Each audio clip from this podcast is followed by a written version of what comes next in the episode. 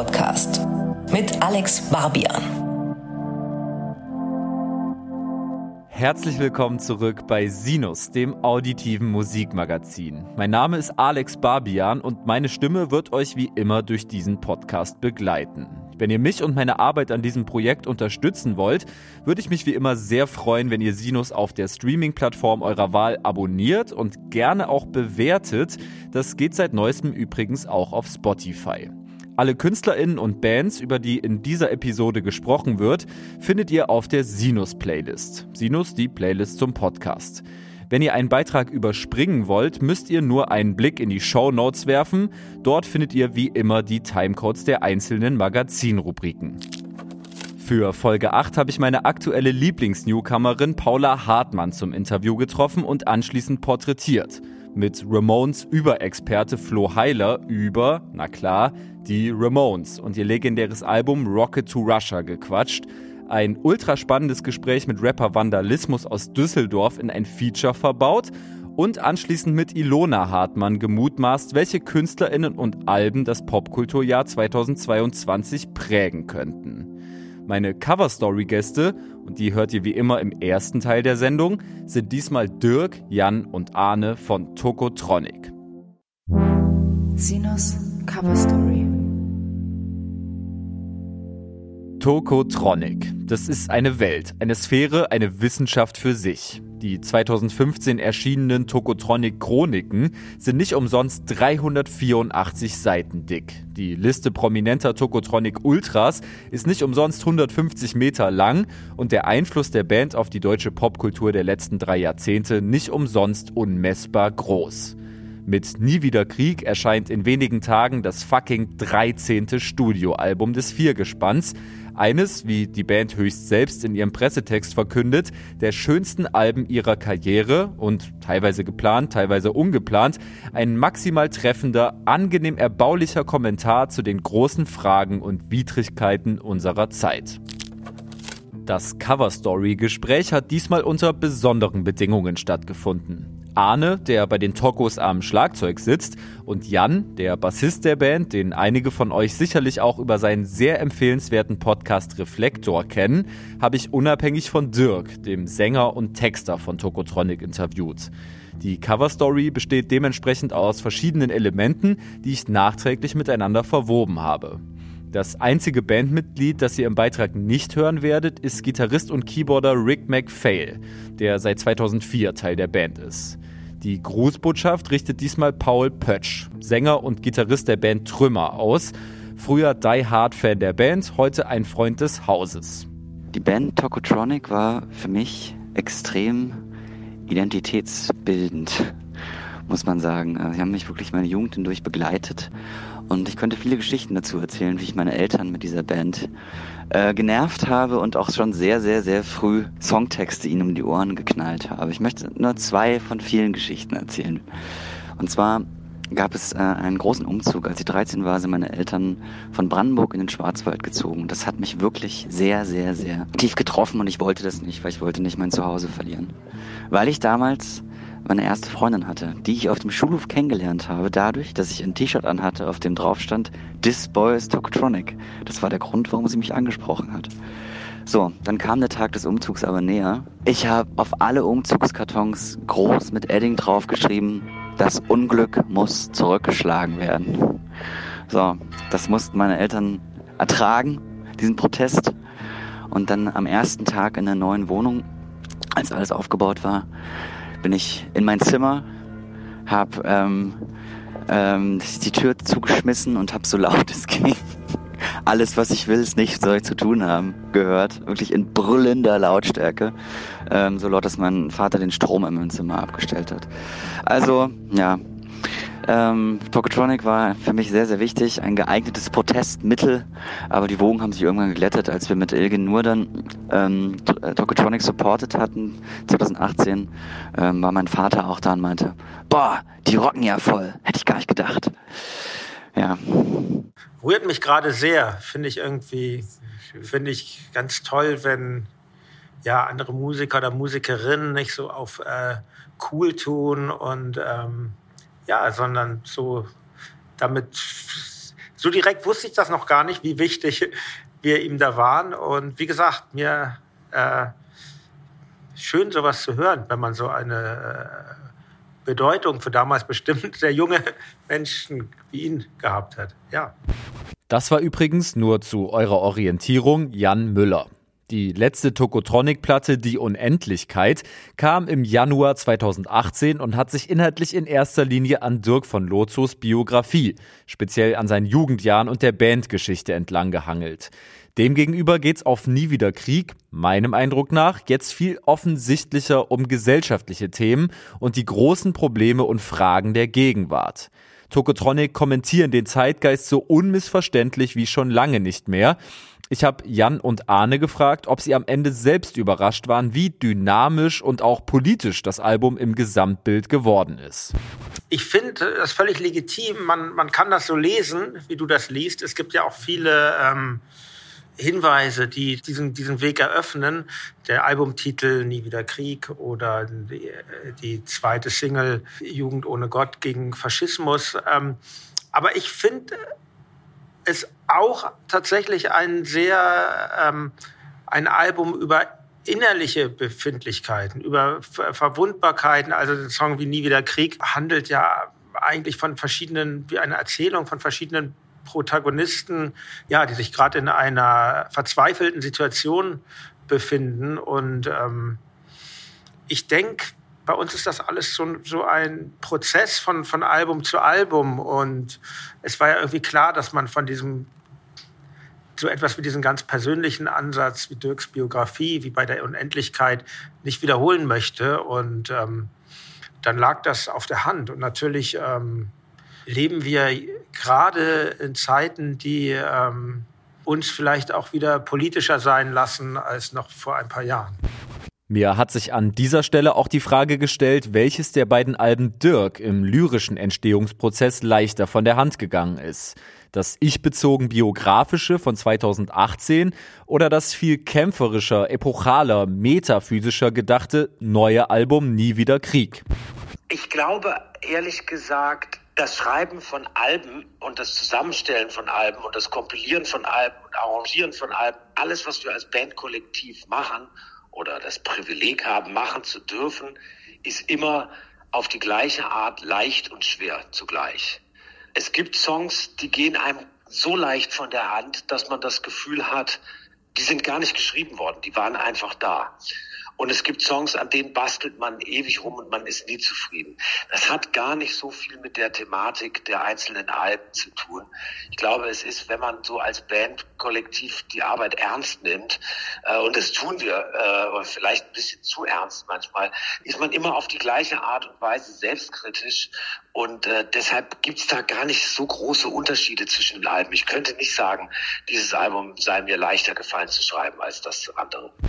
Während meiner Recherchen bin ich über ein FATS-Interview von 2005 gestolpert. Darin haben Tokotronic darüber philosophiert, ob es Sinn ergibt, ihr Werk in verschiedene, klar definierbare Schaffensphasen einzuteilen.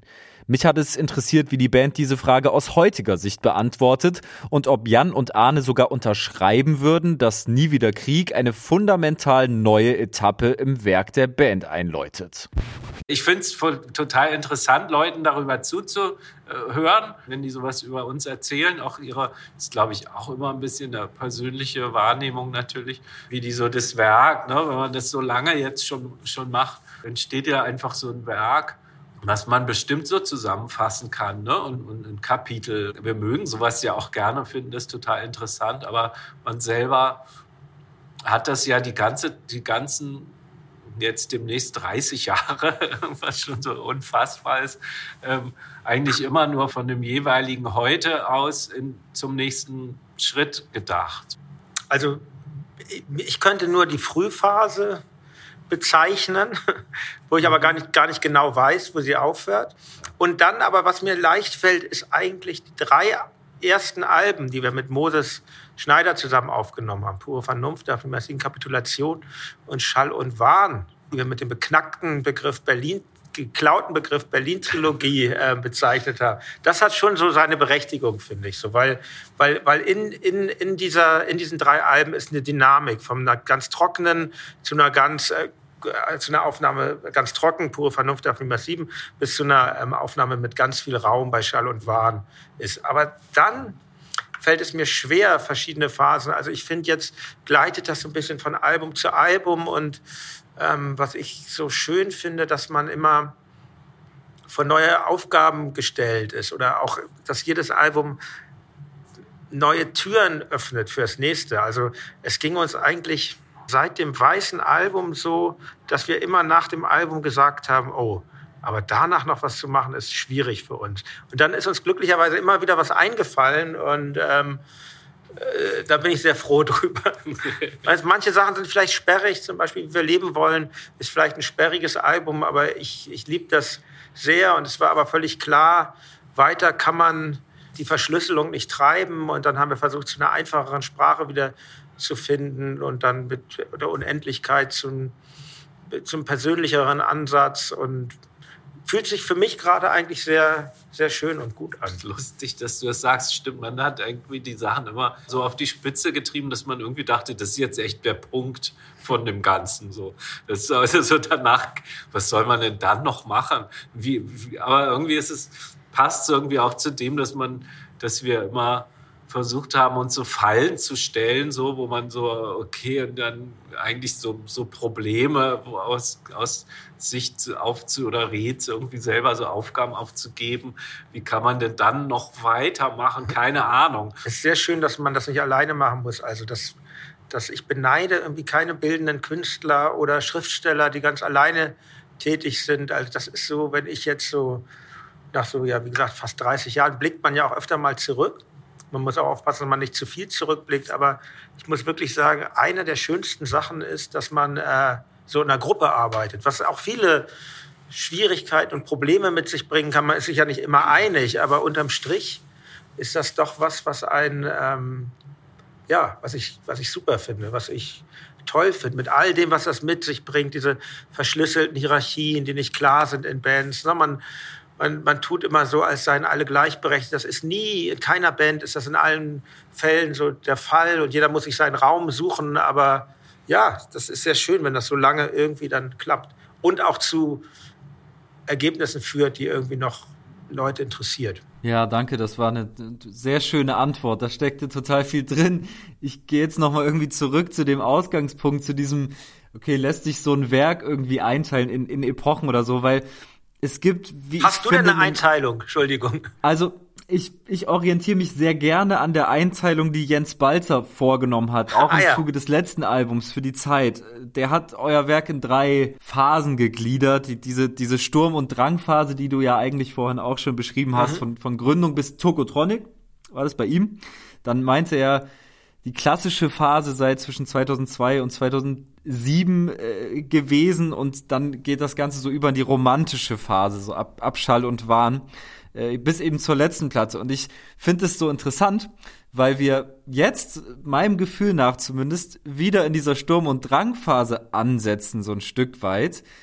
Die hat er damals beschrieben, äh, unter anderem da, damit, dass da so identifikatorische Parolen stattgefunden hätten. Und ich finde, dass die ein Stück weit zurückkehren jetzt äh, mit der neuen Platte. Gar nicht despektierlich gemeint, eher so, ey, wie du schon sagst, ne, Jugend ohne Gott gegen Faschismus, nie wieder Krieg in fetten Lettern auf dem Cover. Kommt ihr da mit? Könnt ihr verstehen, was ich meine? Ja, ich glaube schon. Also ich meine, das Schlimmste was man ja eigentlich ähm, als Ziel haben kann als Band, finde ich, ist Back to the Roots. So, das finde ich ganz, ganz gruselig. Damit gibt man ja irgendwie jeden künstlerischen Anspruch auf. Aber jetzt so ein bisschen dialektisch, wir, ähm, ich glaube, wir haben es einfach zugelassen, da mal wieder ein bisschen ähm, in Teilen in die Vergangenheit zu blicken und so Slogans die bestimmt ganz anders sind als bei den ersten Platten. Aber vielleicht, ja, wenn Sturm- und Drangphase finde ich ganz schön, weil das, das spürt, haben wir, glaube ich, so ein bisschen gespürt teilweise. Wir haben ja auch, auch, auch Songs äh, live aufgenommen und auch andere Verbindungen. So, zum Beispiel so ein Song wie Nachtflug erinnert mich extrem an eins meiner äh, eins der Lieder von Tokotronic, die ich am meisten liebe, an äh, drüben auf dem Hügel. Ich kann jetzt gar nicht irgendwie jetzt musikwissenschaftlich erklären, warum, aber so das Gefühl einfach ist da so ein bisschen drin. Und insofern Und das dann live im Studio zu spielen, das haben wir live aufgenommen, das Lied, war auch irgendwie so, ich habe da ein bisschen ähnliche Gefühle entwickelt. Und ähm, also ich gebe dir recht, mit anderen Worten, ohne viele Worte. ich finde auch, oder was man noch fehlte, auch so zu Anfang, so dass man viel ähm, viel von, von, von, von so einem ähm, ganz frühen Toko-Gefühl da äh, gespürt hat, so bei den, das meinte bei, ich, bei genau. den Liedern. So ein Stück wie Ich hasse es hier, wo ihr hat, glaube ich, auch sehr so ein Spirit von Mhm. früheren Tokotronic. Fällt mir gerade ein, so, das Mhm. ist ähm, nicht nur, weil es die Pizza drin ist, sondern weil es so ähm, ja, sehr emotional dann doch ist. Und, und so ein bisschen, die Musik ist so ein bisschen konter kon kontrapunktisch, so sehr ähm, fröhlich eigentlich. Der Text ist im Grunde traurig. Nie wieder Krieg erscheint in seiner Gesamtheit tatsächlich sehr emotional und in seiner Beherztheit auch sehr offen politisch. Auf dem Cover steht in großen Lettern Nie wieder Krieg. Das Album beginnt mit einem gleichnamigen, epochal fanfarigen Song, der auch schon als Vorabsingle veröffentlicht wurde. Dann folgt ein Stück, das die freie Welt anpreist, woran wiederum das identitätsstiftende Jugend ohne Gott gegen Faschismus anschließt. Warum diese Rückkehr zum parolenhaften, manifestartigen, Dirk? Also oft sind es natürlich Mogelpackungen. Denn Nie wieder Krieg hat diese Parole, die ja so aus der Zwischenkriegszeit äh, stammt. Von Käthe Kollwitz kennt man das berühmte Plakat Nie wieder Krieg. Oder es gibt ein Gedicht von Kurt Tucholsky, ähm, das in der Parole Nie wieder Krieg mündet. Und unser Song hingegen ist ja eigentlich gar nicht so parolenhaft, sondern er ist ja eigentlich eher cinematisch in, in seiner Erzählung. Äh, es wirft, wirft ja so Licht oder Bilder auf, auf verschiedene Leute, die so in, in äh, Existenzkrisen sind oder in, in, in besonders einsamen oder vereinzelten Situationen. Und ich finde, das hat mehr zu tun mit einer mit einer Erzählung als jetzt mit einem Manifest. Also wir gehen aber, und da finde ich die Beobachtung sehr richtig von dir, wir gehen eben oft in der Band von Titeln aus und finden das interessant zu sehen, was von diesem, was, welchen Ball kann so ein Titel ins Rollen bringen? Was, was kommt dann? Was womit kann man diesen Titel füllen? Und oft stehen deshalb die Titel auch fast ein bisschen im Widerspruch zu dem, was im eigentlichen Song passiert. Oder die Refrains stehen ein bisschen im Widerspruch zu dem, was in den Strophen passiert. Und das ist so eine, so eine Widersprüchlichkeit oder Komplexität, die wir eigentlich sehr mögen in Songs, weil dadurch doppelte Böden entstehen und Scharniere und äh, Vexierbilder. Ähm, also deshalb würde ich da vielleicht ausnahmsweise widersprechen wollen. So manifesthaft finde ich das eigentlich gar nicht. Ich finde es eigentlich eher erzählerisch. Und bei Komm mit in meine freie Welt ist es so, wie ich es gerade eben schon beschrieben habe durch den Songschreibeprozess, das ist fast eine Collage aus verschiedenen Stimmungen. Im Endeffekt ist die Aussage oder das, was der Song intendiert ist, äh, er handelt von einem Protagonisten, der Freiheiten nur in Abhängigkeit von anderen Menschen äh, empfinden kann. Und so sollte es ja im Idealfall eigentlich auch sein. Bei Jugend ohne Gott ist es wieder anders. Da würde ich dir komplett recht geben. Das ist ein Stück, was total manifesthaften Charakter hat in der, im, im Refrain. Ähm, der auch eine Collage aus dem Titel Jugend ohne Gott von Öl und von Horvath und Youth Against Fascism, das so zusammengeschoben ist. Und das war ganz klar, wir wollten einen Song mit einer antifaschistischen Parole. Wie ihr hört, ist das Album vollgepackt mit großen Referenzen. Dirk hat die sehr offensichtliche Verbindung zum wohl bekanntesten aus Deutschland stammenden Antikriegsplakat Nie wieder Krieg von Käthe Kollwitz aus dem Jahr 1924 ja schon angesprochen. Jan und Arne haben diesbezüglich noch eine andere Perspektive eröffnet, die ich euch auch nicht vorenthalten will. Ja, das Plakat ist uns natürlich allen bekannt. War eher ein Hindernis, ehrlich gesagt, das, auch das Album so zu nennen, weil die Parole und, und, und die Grafik in, in einfach das dann einfach schon sehr besetzt. Und das ist natürlich auch ein Werk, was, was wir alle sehr respektieren. Und es hat ein hat ein bisschen was ähm, Anmaßendes, das neu zu besetzen. Wir haben das aber schon öfter gemacht. Stichwort äh, Let There Be Rock, den ACDC-Song. Und es soll jetzt nicht äh, ohne Respekt gegenüber äh, dieses sehr wichtigen Kunstwerkes sein von Käthe Kollwitz. Käthe Kollwitz hat am 4.12.1922 einen wunderschönen Satz in ihr Tagebuch geschrieben.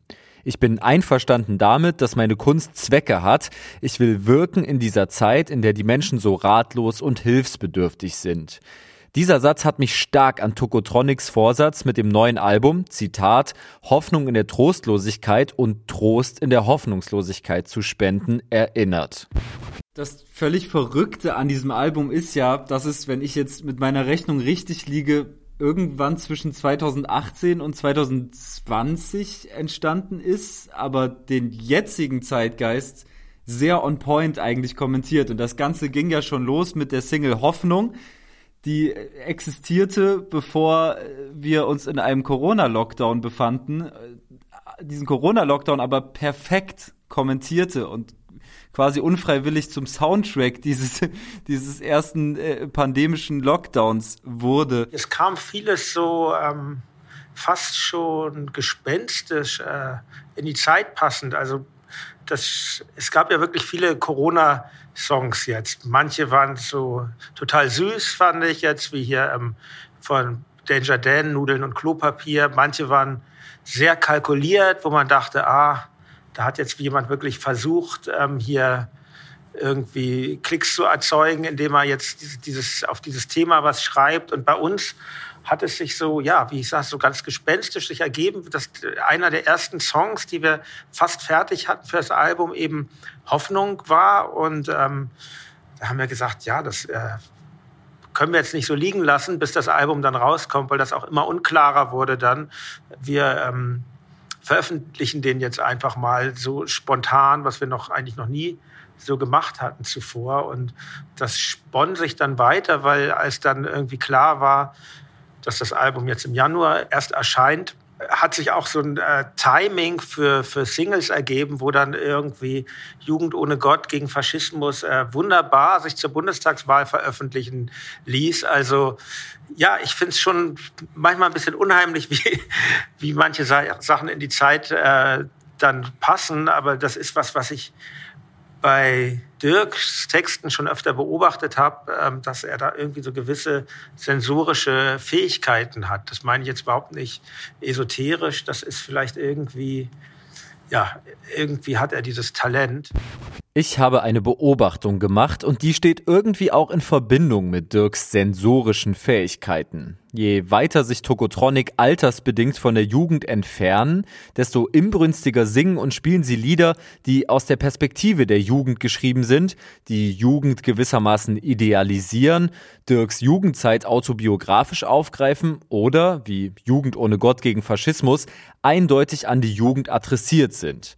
Ich habe die Tokos gefragt, wie sie sich dieses Phänomen erklären. Jetzt im Fall dieses autobiografischen Albums Die Unendlichkeit von 2018 konnte man das natürlich nicht vermeiden. Und dass da die Jugend, die eigene Jugend und die Beschäftigung damit einen großen Platz einnehmen würde, war eigentlich klar.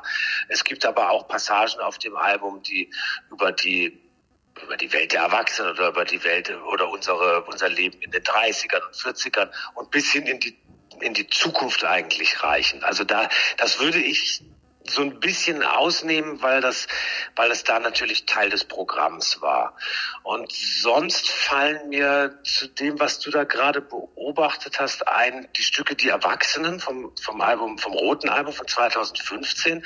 Das ist tatsächlich, nimmt tatsächlich die BetrachterInnen-Position von ganz jungen Menschen ein, die sozusagen auf die Welt der Erwachsenen blicken und zwar angeekelt auf die Welt der Erwachsenen blicken, sind davon abgestoßen. Also das nimmt diese Perspektive ein. Und bei Jugend ohne Gott gegen Faschismus ist es eigentlich genau umgekehrt. Da ist es jemand wie ich, also jemand, der um die 50 ist, der vielleicht mit so einem Art Kamerablick auf diese auf diese jungen Leute guckt, vielleicht ähnlich wie in dem Video zu dem Song, wo man die zwei Skaterinnen sieht, die so auf ihren Skateboards durch, durch Hamburg düsen und sich sozusagen die Stadt als, als Beute nehmen. Und äh, das ist also die, eigentlich die umgekehrte Perspektive. Und abgesehen von, von diesen zwei Songs und den Songs des autobiografischen Albums, die so wo es um Jugend geht, klar, fallen mir eigentlich gar nicht so viele ein, dass, die, wir, die wir da haben, die sich mit Jugend beschäftigt. Hast du noch andere gefunden? Hm, vielleicht lässt sich hier noch das Lied der Jugend von 2013 anführen, in dem es so wunderschön heißt, Wir sind die Zukunft, tragen die Hoffnung aller Bedrückten dieser Welt. Ich finde aber auch, ganz unabhängig von den Texten, dass ein gewisser jugendlicher Charme in vielen der neuen Songs mitschwingt. Jan und Arne haben ja vorhin schon beschrieben, dass die Entstehungszeit von Nie wieder Krieg gewissermaßen vom Vibe früherer, jugendlicherer Tage in der Hamburger Schule Sturm- und Drangzeit geprägt war. Das spiegelt sich auch im Sound der Platte. Die Gitarren quietschen und quäken wie früher und sechs Songs auf dem Album haben Tokotronic mit ihrem Produzenten Moses Schneider in den Berliner Hansa Studios live eingespielt. Man ist natürlich auch immer sehr vom, vom Live-Spielen ausgegangen und so wie die äh, jetzt mal Pandemie mal eben kurz beiseite geschoben. Das Live-Spielen hat ja so ähm, eine, so einen Stellenwert eingenommen mittlerweile für, für Bands und ähm, macht uns halt vor allen Dingen auch großen Spaß, sodass wir es so ein bisschen zu um die Ecke gedacht fanden, jetzt dann wiederum nur noch Click-Tracks zu bauen, die man dann irgendwie wieder auf Live trimmt und also das ist einfach, wenn man als Band live spielen kann, ergibt das auch Sinn für gewisse Songs, die eben ein bisschen schneller und krachiger sind, das eben auch schon im Studio zu machen. Auch wenn dieser Beitrag bisher ein anderes Bild gezeichnet haben dürfte, besteht das Album bei weitem nicht ausschließlich aus diesen schnellen, krachigen, für Tokotronic-Verhältnisse lauten Songs. Nie wieder Krieg hat noch eine ganz andere, beinahe gegensätzliche Seite und beinhaltet rätselhaft abstrakte, gedämpfte Stücke. Zum Beispiel Ich tauche auf, das erste Duett der Bandgeschichte, das Dirk zusammen mit Anja Franziska Plaschk, aka Soap and Skin, eingesungen hat. Ich habe Dirk gefragt, ob es Überwindung gekostet hat, einer außenstehenden Person Eintritt in die bandinterne Comfort Zone, die eingespielte Studioroutine zu gewähren. Ja, das stimmt. Das ist eine sehr gute Beobachtung. Ich glaube, eine der Stärken unserer Band ist, dass wir sehr autonom sind. Äh, in dieser Zelle der Band, die wir sind, machen können, was wir wollen und auch sonst machen können, was wir wollen. Aber das führt manchmal zu einer gewissen Hermetik. Also man ist dann ja, ein bisschen abgeschirmt manchmal. Äh, und vielleicht, wenn man sich kritisch hinterfragt, könnte man sagen, man ist sich manchmal selbst genug.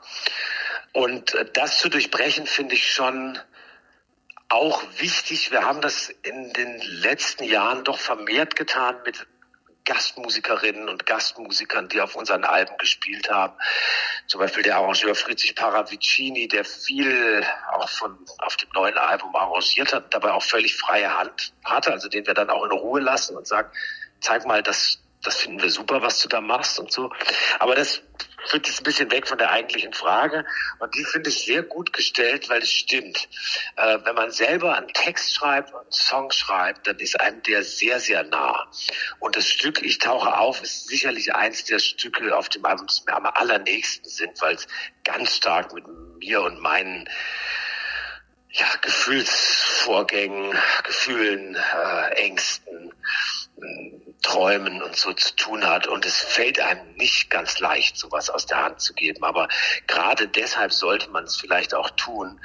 Jetzt kam dazu, dass es bei uns, als wir in der Band darüber geredet haben, das Duett mit, mit Soap and Skin zu machen, es ging wirklich darum, dass Soap and Skin das macht. Es ging nicht darum, dass, dass man irgendein Duett macht. Es liegt einfach daran, dass wir sie so unendlich lieben und das Gefühl hatten, äh, ja, sie kann mit ihrer Stimme etwas dazu beitragen. Das, das kann was ganz Tolles werden. So, deshalb war es fast eine innere Notwendigkeit, dass wir dachten, wir müssen äh, Anja Franziska Plasch das, das, das Lied schicken und sie, sie wird hoffentlich sich entscheiden, das zu singen.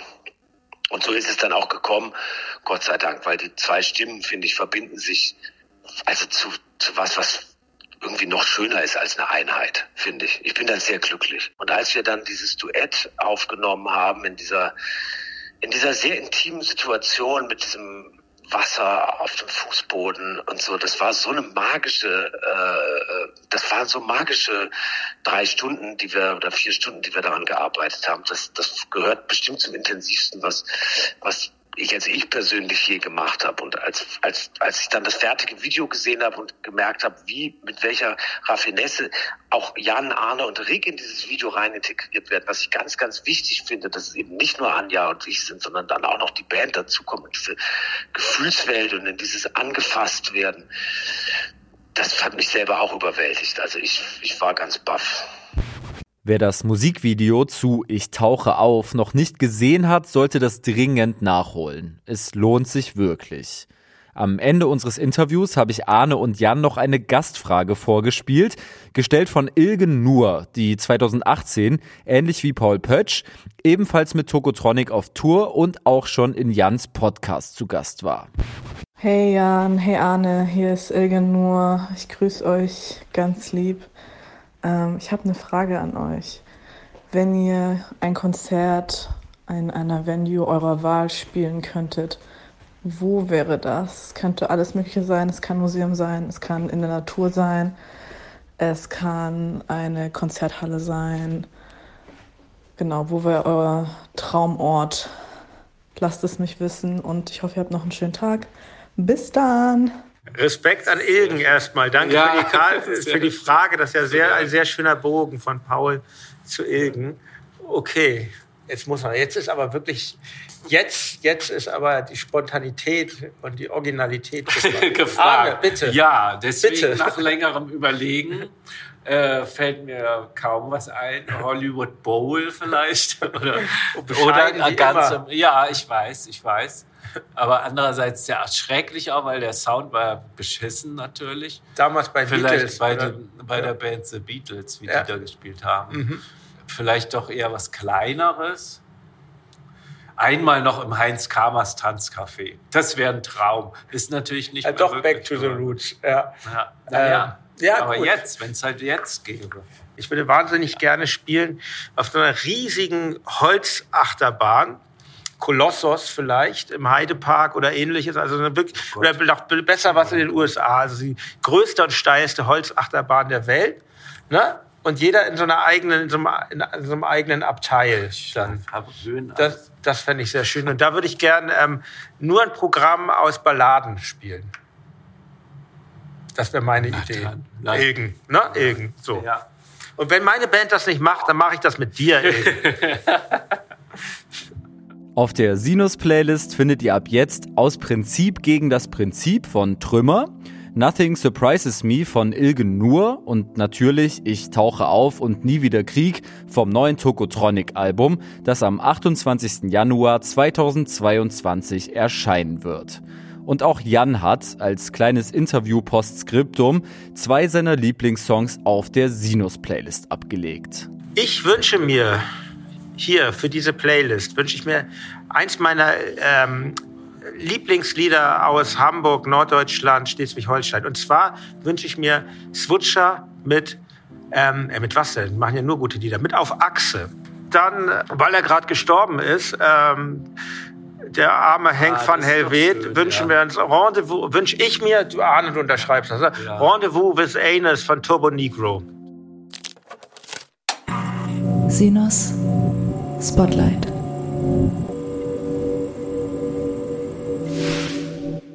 Im Spotlight steht in dieser Ausgabe eine Künstlerin, die sowohl die Rap- als auch die Indie-Pop-Szene in den letzten Wochen und Monaten quasi aus dem Nichts kommt, gleichermaßen beeindruckt hat. Paula Hartmanns Einstieg in den Musikmarkt hätte wirklich kaum traumhafter verlaufen können. Sie selbst dürfte vom Umstand, dass ihr Name derzeit in aller Munde ist, überrascht sein. Schließlich hat sie die Szene im Stolpergang und ohne dass sie es von langer Hand geplant hätte, betreten. Ich habe immer gerne gesungen und ich habe früher immer Gedichte geschrieben. Aber ich habe diese beiden Sachen nie zusammengebracht. Und auch als ich angefangen habe, mit den Jungs Musik zu machen, war nie der Hintergedanke, dass ich Musik mache, so dass ich Musik rausbringe oder so. Also erstens dachte ich, es gibt so viele tolle Stimmen auf der Welt, so viele einzigartige Stimmen. Wir brauchen meine Stimme nicht so. Mir macht das Spaß, aber das muss jetzt nicht. Und ich habe es lange auch gar nicht gemacht. Also weil ich einfach dachte, okay, nach meiner Erfahrung, so, wenn ich jetzt noch Musik mache, so, Gott, das kann ich nicht, das kann ich nach außen nicht legitimieren. Ähm, und deswegen habe ich es nie gemacht. Aber von vorn. Paula Hartmann ist 21 Jahre alt, im hintersten Zipfel Westberlins aufgewachsen und nach ihrem Abitur für ein Jurastudium nach Hamburg gezogen. Dort hat sie an einen Freundeskreis angedockt, in dem hobbymäßig gerappt wurde. Das waren diese Jungs, von denen sie gerade erzählt hat und ohne die sie vielleicht nie auf die Idee gekommen wäre, überhaupt Musik zu machen. Ein Bühnenkind war Paula aber schon vorher, eigentlich schon immer. Im Alter von fünf Jahren findet sie heraus, dass ein paar andere Kinder aus der Nachbarschaft als Komparsen in einer Fernsehserie mitspielen und lässt bei ihren von dieser Idee nicht besonders begeisterten Eltern nicht locker, bis sie das selbst auch tun darf. Als ich sechs wurde, durfte ich dann mit meiner Mutter zusammen eine E-Mail an eine Agentur schreiben. Da hat sie halt die Mutter von den Nachbarn gefragt und so, was sie da empfiehlt. Und dann haben wir eine E-Mail geschrieben, aber halt mehr so als, okay, halt die Fresse so, wir haben irgendwas gemacht, mäßig. Und dann kam aber eine Woche später so eine Einladung zum Casting zu dieser Agentur.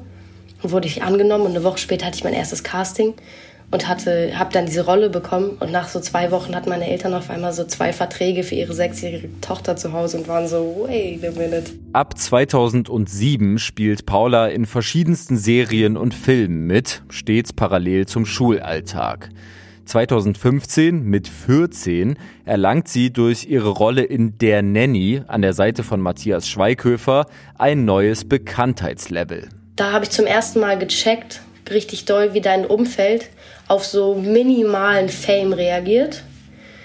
Ähm, ich finde Fame ein richtig schlimmes Wort, aber es ist leider genau der Begriff dafür. Ähm, und aber auch, was das mit einem selber macht. Und ich bin richtig dankbar für diese Erfahrung, weil der Nanny war groß genug, als dass ich das in meinem Umfeld bemerkt habe und auch mal gemerkt habe, mit 14 bist du ja auch noch ein bisschen untouched und pur, wie du denkst, was das auch mit einem selber machen kann. Wenn dir wer was sagt, wenn jemand sagt, oh, du machst das total toll oder whatever, oder wenn dir jemand sagt, dass du total scheiße bist, oder wenn du hörst, dass jemand, den du schon ewig nicht mehr kennst oder gar nichts mit dem zu tun hast, nie krass mit dem befreundet warst, irgendwie du hörst, dass sich rumspricht, dass du arrogant bist und du hast noch nicht, weil der ist nicht draußen und so diese ganzen Erfahrungen, dass ich die gemacht habe, ohne dass ich wirklich im Ansatz berühmt war, ohne dass ich jemals diese krass kranke Erfahrung machen musste.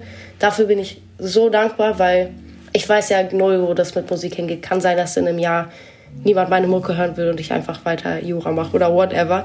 Aber für den Fall, dass es jemals an einen Punkt kommt, wo du nochmal so eine Erfahrung hast, habe ich hoffe ich zumindest, ähm, bin ich etwas gewappneter und kann das vielleicht für mich zumindest besser einordnen. Es ist ja schon auffällig. Nach Weil und Betteroff ist Paula schon die dritte Newcomer-Hoffnung im Sinus-Spotlight, die ursprünglich aus dem Schauspiel kommt. Und natürlich birgt es Vorteile auf vielen Ebenen, als Musikerin auf den Schauspielerinnen-Erfahrungsschatz zurückgreifen zu können. Ich glaube auch, dass ich voll viel von wie ich jetzt auch in die Musik reingegangen bin. Also abseits davon, dass es ein kreatives Arbeiten ist, bist du ja auch jemand, der zuverlässig sein muss und der andere Pflichten hat, als deine Sachen zu schreiben. Dass ich voll viel da einfach so Arbeitsmoral mitgenommen habe, die ich einfach mitnehme, seitdem ich sechs bin. Aber halt so unterbewusst, irgendwie so Spaß lernmäßig. Das einzige Problem an der ganzen Sache und dieser Struggle begleitet Paula seit Kindheitstagen, hat sich durch die Musik aber natürlich nochmal verschärft, ist, dass der Tag nur 24 Stunden hat. Und jetzt bin ich in diesem Schlamassel, dass ich jetzt in einem Uni-Schwerpunkt bin, der voll viel Zeit will, dass ich dieses Jahr, ich habe noch nie so viel gedreht wie dieses Jahr, was einfach auch eine super Belastung ist. Und auf einmal habe ich Musik, die ich release und das hat ja auch nochmal. Und ja, aber eigentlich eine sehr schöne und privilegierte Situation, wenn ich mehr Stunden am Tag hätte. Immerhin hat der latente Zeitmangel Paula nicht daran gehindert, die Sache mit der Musik im Herbst 2020 trotzdem zu vertiefen. Da lernt sie Bistram kennen, der sich von nun an für ihre Produktion verantwortlich zeichnet. Ich kann wirklich nicht in Worte fassen, wie dankbar ich bin, dass ich Bistram gefunden habe oder dass wir uns gefunden haben. Und ich glaube, die Dankbarkeit ist sehr beidseitig, weil wir keine Ahnung, das ist so organisch irgendwie unsere Kommunikation. Auch sehr nervig beidseitig. Wir sind, wir sind beide Überperfektionisten. Er mit bisschen mehr Zeit als ich manchmal. Manchmal aber auch mit weniger Zeit. Aber wir sind beide sehr, sehr so into dieses Projekt. Und sie sind beide bekennende WestberlinerInnen. Berlin, speziell die konkreten Ortsnennungen und die Art und Weise, wie Paula ihr Verhältnis zum Nachtleben der Hauptstadt artikuliert, ist ein wichtiger Bestandteil der DNA ihrer Musik. Wobei ich aber auch glaube, dass auch vielleicht mein Konflikt zu Berlin auch bisschen, hoffentlich bisschen mit durchspiegelt. Sowas wie Fremdkörper am Kotti. Damit meine ich nicht, dass ich Angst vom Kotti habe, aber dass ich einfach, ich bin halt hier mehr im Westen aufgewachsen, wo einfach super wenig los ist Und dann bin ich noch weiter draußen zur Schule gegangen irgendwann. Das hatte alles nicht diesen crazy Berlin-Reizüberfluss. Und deshalb, normal ist es für mich auch kein Kulturschock, wenn ich ähm, auch an die andere Seite von Berlin fahre. Aber du machst es halt nicht so oft, weil es einfach, wer fährt anderthalb Stunden oft, wenn es keinen Grund gibt, irgendwo hin. Ähm, und deshalb fühle auch ich mich manchmal so, hm, irgendwie ist hier nicht mein Platz. Irgendwie sind die alle nicht so wie ich. Ich bin nicht so cool wie die mäßig. Gucken, ob man ins Gedränge zwischen Westend und Hermannplatz passt, kann man ja vorsichtshalber trotzdem. Das waren übrigens nur zwei ineinander verbaute Auszüge aus Paulas wahnsinnig einzigartiger Bildsprache, die quasi ständig hin und her pendelt zwischen Leibhaftigkeit und Verkünstelung, Endzeitfilm und Miniaturwelt, Singsang und Sprechgesang. Das, worauf ich am stolzesten bin, ist, wie wir schreiben. Und ich glaube, hätte ich nicht diesen Schreibstil für mich entwickelt, dann wäre ich vielleicht auch niemals richtig rausgegangen mit meiner Musik, weil ich dann eben nach wie vor dieses oh, das gibt's schon und ich muss es nicht machen und gibt es denn besser oder bessere Stimmen? Und das ist ja voll meins. Also ich schreibe eigentlich nur, oder was heißt eigentlich, ich schreibe nur mit meinem Produzenten zusammen bis dran. Und ich kann genau sagen, was passiert und was nicht und was ich schreiben möchte, was nicht, wie auch immer. Ähm, das hat den Nachteil, dass du auch für alles sozusagen haftbar bist. Aber es ist halt total selbstbestimmt. Total selbstbestimmt zieht Paula auch ihre Videos auf, die den unaufgeregten, fast verträumten Charme ihrer Musik stets stilsicher bebildern. Auch wenn das jedes Mal Hassel bedeutet. Du hast die Idee, die du umsetzen willst. Du weißt gar nicht, ob du das umsetzen kannst. Und, aber jetzt musst du irgendwie, und ja, nach jedem Video haben wir gesagt, nie wieder Video in dieser Konstellation. Und jedes Mal die Sekunde, in der wir es rausbringen, sind wir alle drei so zueinander, ja, wollen wir das nächste Video doch wieder machen? ähm, weil man dann doch am Ende denkt, oh, das war doch wert, dass wir jetzt damit happy sind mit dem, was rausgekommen ist. Paula hat ja schon angemerkt, dass sie Perfektionistin ist. Und das spiegelt sich tatsächlich in jedem Detail ihrer Kunst. Nicht zuletzt auch in der Optik ihrer ziemlich außergewöhnlichen Single-Cover.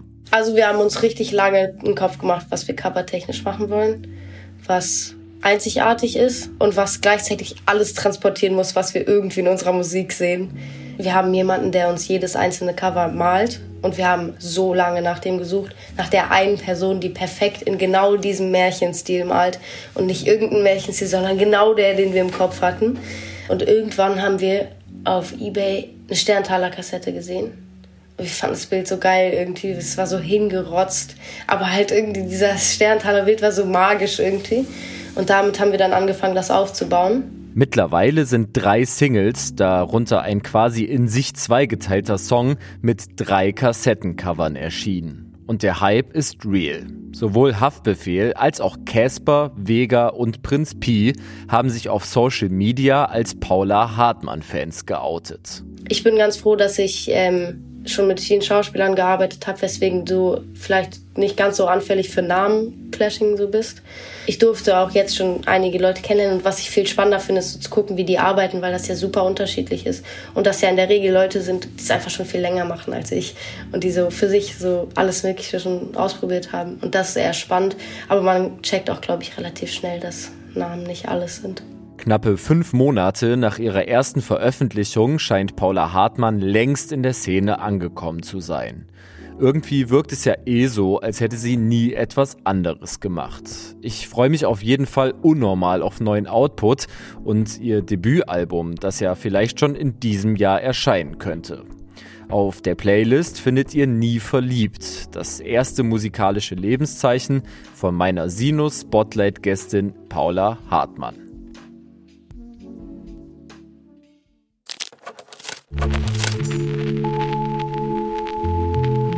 Sinus Rewind. Oh yes, I remember Das allererste Band-Shirt, das ich in meinem Leben besessen habe, war ein massivst gefaktes Ramones-Shirt, das schon nach dem ersten Waschgang kaum mehr als solches zu erkennen war. Ich habe es mir mit zwölf auf einer Einkaufsmeile in Budapest gekauft, zu einem Zeitpunkt, an dem ich eigentlich nur wusste, dass die Ramones cool, weil Punkrock und langhaarig sind und, umso cooler, von den Toten Hosen gecovert worden waren. Ein paar Monate später, wieder in Deutschland, habe ich mir dann auch eine Ramones CD zugelegt und festgestellt, dass diese Band tatsächlich noch viel cooler war, als ich es hätte ahnen können. Das Album hieß Rocket to Russia.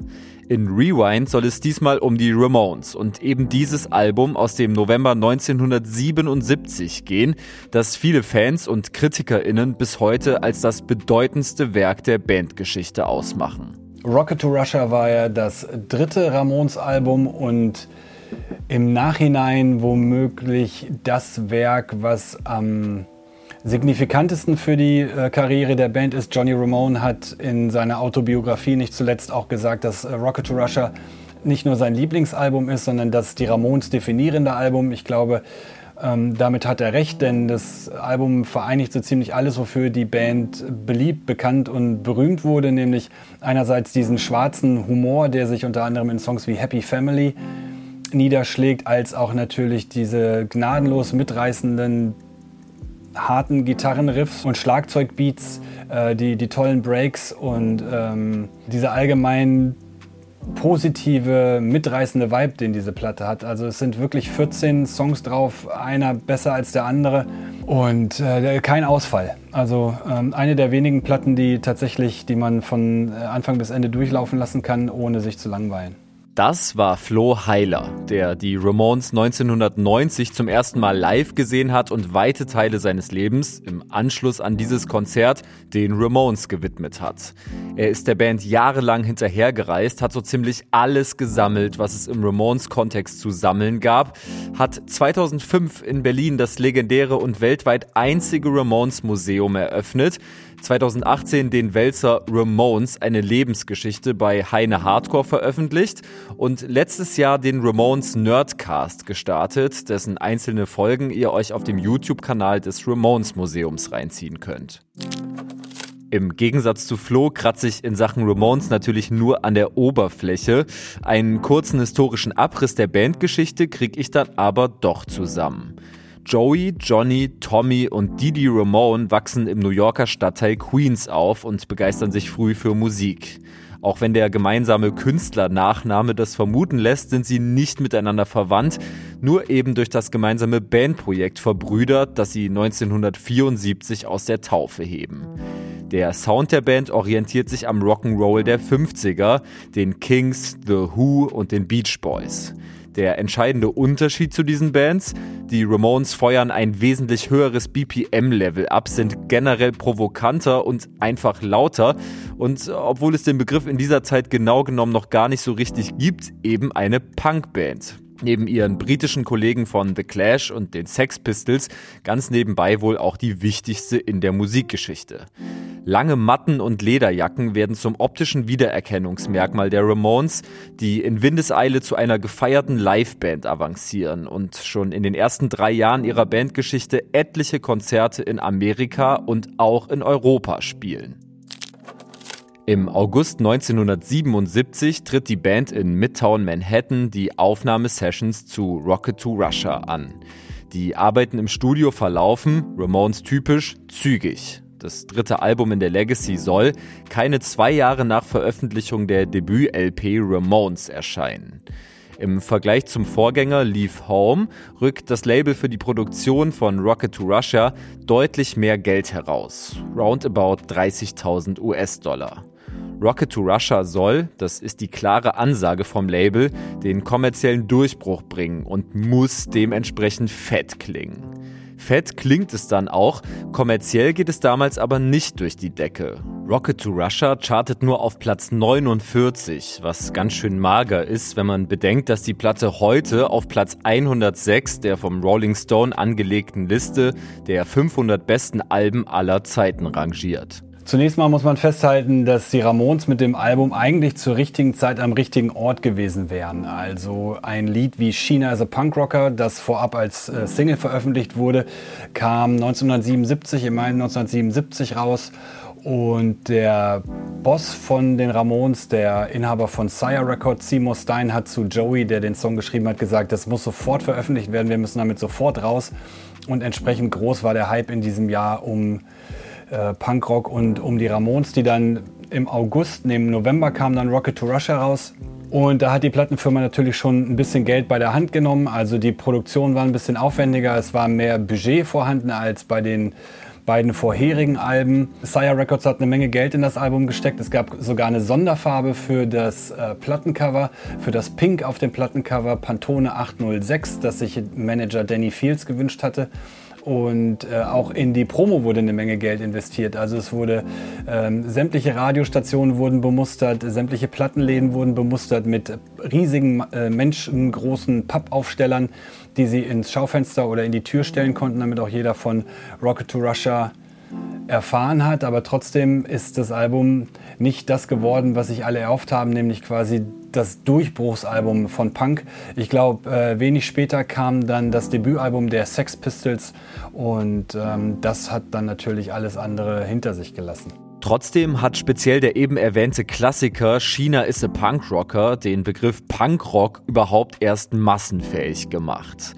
Dieser Song steht heute stellvertretend für den genialen Primitivismus, der den Sound der Ramones vor, nach und auch auf Rocket to Russia ausgezeichnet hat. Viervierteltakt, simple Reime und drei Akkorde, keine unnötigen Bridges oder Solos, kurze Spielzeiten. Nicht unbedingt hart, aber trotzdem enorm füllig, gut gelaunt, schnell und mit dem Kopf durch die Wand. Die Frage, warum das Album erst im Nachhinein zum Klassiker erhoben wurde, ist damit aber trotzdem noch nicht geklärt.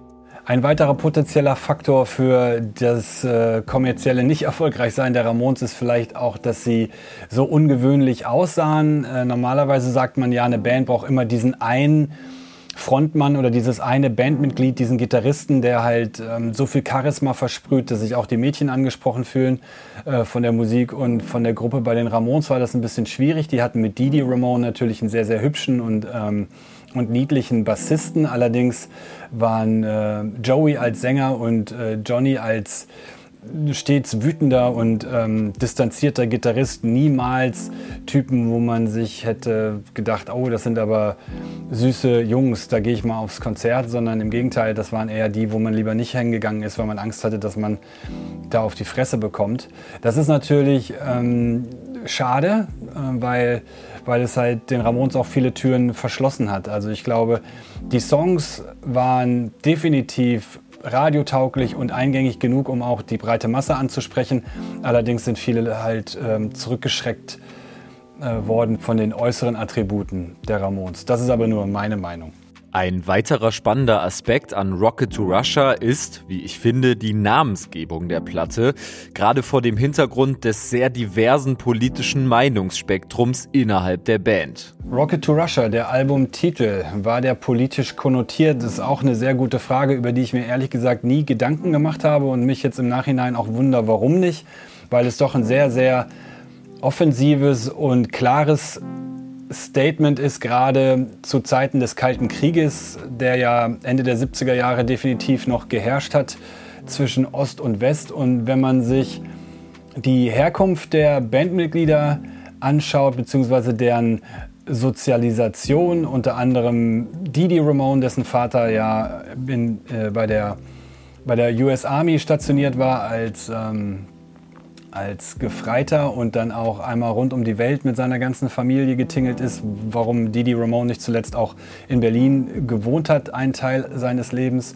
Und Johnny Ramone, der sogar als ähm, Kadett auf, einer, auf zwei Militärakademien war. Da kann man sich vorstellen, dass, ähm, dass die durchaus militärisch geprägt wurden von ihren Familien und auch das entsprechende Vok Vokabular hatten, was sich ja auch niederschlägt in Songs wie Commando oder Blitzkrieg Bob. Und äh, deswegen zu sagen, Rocket to Russia ist nicht politisch konnotiert, ist schwierig. Auf der anderen Seite ist es natürlich auch ein ironisch, ein ironischer Seitenhieb womöglich auf das kommunistische äh, Regime in, im damaligen Russland. Und wenn man sich die Rückseite von Rocket to Russia anguckt, dann sieht man ja auch diese Rakete, die von New York Richtung äh, Russland fliegt und da ist dann halt der Pinhead drauf, das Ramons-Maskottchen. Also vielleicht ist es auch so eine verbrüdernde Geste mit äh, dem russischen Volk. Die Ramones haben im, im Laufe ihrer Karriere allerdings nie in Russland gespielt. Also es gab durchaus ähm, Bestrebungen gegen Ende der Karriere, die Band auch mal dort auftreten zu lassen, gerade nach dem Mauerfall, aber soweit haben sie es dann nie geschafft. Rocket to Russia war das letzte Studioalbum der Ramones, an dem Tommy Ramone in seiner Rolle als Schlagzeuger beteiligt war. Direkt im Mai 1978 haben sich die Ramones dann schon wieder im Studio eingeschlossen, um am nächsten Album Road to Ruin zu schrauben. Dass Rocket to Russia nicht so erfolgreich war, das hat definitiv Spuren hinterlassen bei den Ramones. Das Folgealbum Road to Ruin war dann schon nicht mehr so fröhlich und poppig und mit viel Bubblegum-Musik unterlegt wie noch Rocket to Russia, sondern ein bisschen düsterer und Endgültig verabschiedet vom potenziell kommerziellen Erfolg haben sich die Ramones dann 1980 mit ihrem Album End of the Century, das von Phil Spector produziert wurde und von dem sich Plattenfirma und natürlich auch die Band aufgrund der etwas softeren Herangehensweise an die Produktion erhofft haben, dass das das Durchbruchsalbum wird. Aber leider ist auch End of the Century gefloppt und danach hat Johnny Ramone gesagt, wusste er, dass die Ramones niemals einen Hit haben werden und er hat sich auf das konzentriert, was sie am besten können, nämlich harte, schnelle Musik komponieren und Live-Konzerte spielen. Und äh, damit haben sich die Ramones dann in den folgenden 16 Jahren ihrer Existenz finanziert. Durch Live-Shows, durch äh, nimmermüdes und äh, niemals enden wollendes Touring und natürlich auch durch den Merchandise. Die Ramones haben, äh, waren quasi die Erfinder des, des, des T-Shirt-Verkaufs. Also das war womit eine der ersten Bands, die auf Tour ähm, äh, das meiste Geld mit T-Shirts verdient hat. Damit haben wir doch einen schönen Bogen zum Anfang dieses Beitrags geschlagen. Durch die enorme Hitdichte auf Rocket to Russia fiel es mir verdammt schwer, einen einzelnen Song für die Sinus-Playlist zu picken. Schweren Herzens habe ich mich hier gegen China as a Punk Rocker und Teenage Lobotomy und für Rockaway Beach entschieden. 1996 lösen sich die Ramones auf. Bis zu diesem Tag haben sie in 22 Jahren Bandkarriere stolze 2262 Shows gespielt. Zu einer Reunion kommt es nicht. Zwischen 2001 und 2014 sterben alle Mitglieder der Urbesetzung. Billo Ramones T-Shirts werden in den Einkaufsmeilen dieser Welt erst nach Auflösung der Band zum Verkaufsschlager. So ist das ja leider meistens mit diesen Mythen.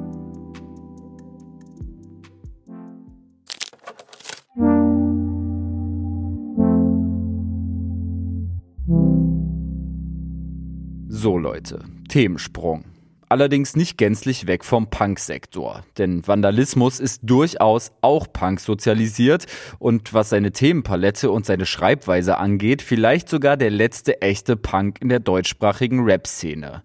Dass er beim Punkrock assoziierten Hamburger Label Audiolied Records unter Vertrag steht und nebenbei Sänger in einer Punkband ist, setzt dieser These die Krone auf. Mein letztes Aufeinandertreffen mit Vandalismus ist schon eine Weile her. Da hatte er gerade sein Album Bombers from Burundi veröffentlicht. Auch wenn sich die Platte dank der Schnelllebigkeit des Musikmarktes kaum mehr wie eine Neuveröffentlichung anfühlt, habe ich mir vorgenommen, es euch in dieser Ausgabe zu empfehlen und gleichzeitig Vandalismus vorzustellen, mit dessen Musik viele Sinushörerinnen mit Sicherheit gut bonden können. Einige von euch kennen Vandalismus vielleicht sogar noch aus der Zeit, in der er sich Degenhardt, Destroy Degenhardt oder Disco Degenhardt nannte, als der er seit 2010 Musik veröffentlicht hat. 2019 hat sich Degenhardt in Vandalismus umbenannt und in diesem Zuge auch auf textlicher Ebene einige Veränderungen an seiner Kunst vorgenommen. Dege war seit Jahr und Tag für seine abstrakt resignierten, teils ziemlich kryptischen Psycho-Selbstanalysen auf Beats bekannt. Als Spezialist für Unsagbares und Außenseiterromantik, der um plakativ politische Aussagen stets einen weiten Bogen macht.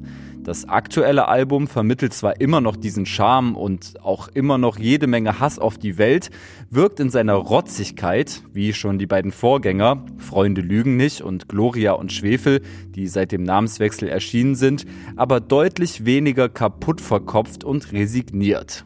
Ja, dass es generell mehr nach außen geht oder mehr mit, mit der Auseinandersetzung im Außen, das ist ja generell so seit den letzten drei Platten eigentlich so ein bisschen, ne, dass ich vorher mich ja immer sehr viel um mich selber und meinen Abgrund gedreht habe und immer noch weiter gebohrt habe und teilweise ja auch das dann irgendwie selber raufbeschworen habe durch so ein, durch so ein eher inzestartiges äh, Emotionskonstrukt so, ne? Und ähm, was mir dann ja auch ein bisschen vor die Füße gefallen ist oder was dann, wo ich gemerkt habe, okay, da, da bohrt man sich dann doch wirklich rein. Vandalismus fühlt sich heute, Zitat, zu laut und zu groß zum Resignieren, was bei weitem nicht immer so war.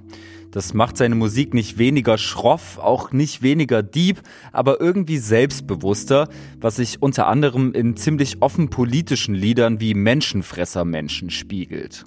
Das ist ja auch, ist ja auch eine Entwicklung. Also es ist wirklich eine Entwicklung, dann äh, zu sagen, okay, jetzt traue ich mir jetzt. Ist ja, bei mir ist es ja hauptsächlich auch so das generelle Verhalten in Social Media und ne, dass man ja, dass man immer so Angst hat, selber als irgendwas dazustehen oder dass selber die eigenen Moves irgendwie cringe sein könnten oder angepasst oder konzeptionell. Aber das Schöne ist ja dann irgendwann, wenn du wirklich irgendwas hast, wo du einfach safe dran glaubst und was du einfach denkst, fuck it, das ist wichtig, so, ich fühle das jetzt gerade, das, das liegt mir gerade im Herzen, dann kannst du das. Du kannst das halt nicht aus der Sache heraus. Du kannst nicht sagen, ja, okay, finde ich das jetzt gut, was gegen, gegen Sexismus zu posten? Also, es liegt nicht in, in der Sache selber, sondern liegt in der Überzeugung, dass du einfach sagst, ja, Alter, ist mir scheißegal, was ihr davon haltet. So, ich finde das jetzt gut und ich finde es gut, das zu machen. Also, die, der Aspekt ist mehr so das Loslassen können, dass man sich eben keinen Kopf mehr drum macht. So, es wird immer jemand geben, der ist irgendwie cringe oder blöd oder denkt so, oh geil, jetzt ist der voll der Politrapper, nachdem der voll der Emo-Rapper war. Die sollen sich alle richtig, richtig hart ficken, so. Ist mir auch egal. In den letzten Jahren hat Vandalismus eine Reihe expliziter Thementracks herausgebracht, die Privates und Politisches eindrucksvoll miteinander verzahnen. Das womöglich beste dieser Stücke ist Maskulina von 2020, eine erschlagend persönliche Perspektive auf Geschlechterklischees, denen Vandalismus nie entsprach und nie entsprechen wollte. Ich habe weder mit Puppen noch mit Autos gespielt, ich mochte Märchenplatten und Kuchen und Sachen anzünden. Der wahrscheinlich identitätsstiftendste Song auf Bombers from Burundi ist Punks, Freaks, Kings. Eine Ode an die Subkultur, Losertum und Untergrund, in dessen Hook Vandalismus untergrundhaft von Shake One aufgreift. Ich glaube, von der Sache hätte ich den auch schon vor zehn Jahren machen können, weil es ja trotzdem dieses Rocky-Ding ist, ja trotzdem immer das Underground-Ding gegen die Etablierten. Also hättest halt früher gegen was weiß ich, wer war vor zehn Jahren am Start gegen Sido? Nee, hätte ich wahrscheinlich nicht gemacht. Aber, äh, also, weil es jetzt nicht so verachtenswert ist, so wie gegen Kapi zu schießen oder was weiß ich. Äh, oder also gegen so ein etabliertes, äh, gegen die etablierte Elite zu schießen. Gespräche mit Vandalismus laufen wie selbstverständlich immer auf Themen hinaus, die im weitesten Sinne mit Subkulturen und Nerdismus zu tun haben. Einfach weil er durch und durch Subkultur Untergrundrapper, Punk, Skater, Sprüher, Tattoo-Sachkundiger, Musikfreak und Filme-Nerd ist. Und so hat sich auch unser letztes Interview zu einem Gespräch über antikommerzielle Gegenkultur und die Wichtigkeit von Nischenerhalt entwickelt. Also es wird halt immer vermarktbarer, es wird immer mehr, wir werden immer mehr Kapitalismus, also noch, noch, noch mehr und bis in den letzten Schnürsenkel. So, und dass dann Subkultur, die es schon früher gab und die auch früher wichtig war, ne, also es ist, wird keine Koexistenz mehr. Also jetzt, wenn du allein wenn du aus einer Großstadt kommst, dass du allein merkst, wie viel, also hier in Berlin wahrscheinlich nicht, aber wie viel dann halt einfach äh, wegrationalisiert wird und wie wenig das gefördert wird. So, ne? Und äh, dass wirklich die letzten Sachen aussterben. Früher war es halt eine Koexistenz. Du hast halt, äh, sagen wir mal, sechs Mainstream-Sachen gehabt und vier Underground-Sachen. So. Und ich habe das Gefühl, die Schere geht halt sehr hart auseinander und die prozentuale Verteilung wird halt schon anders.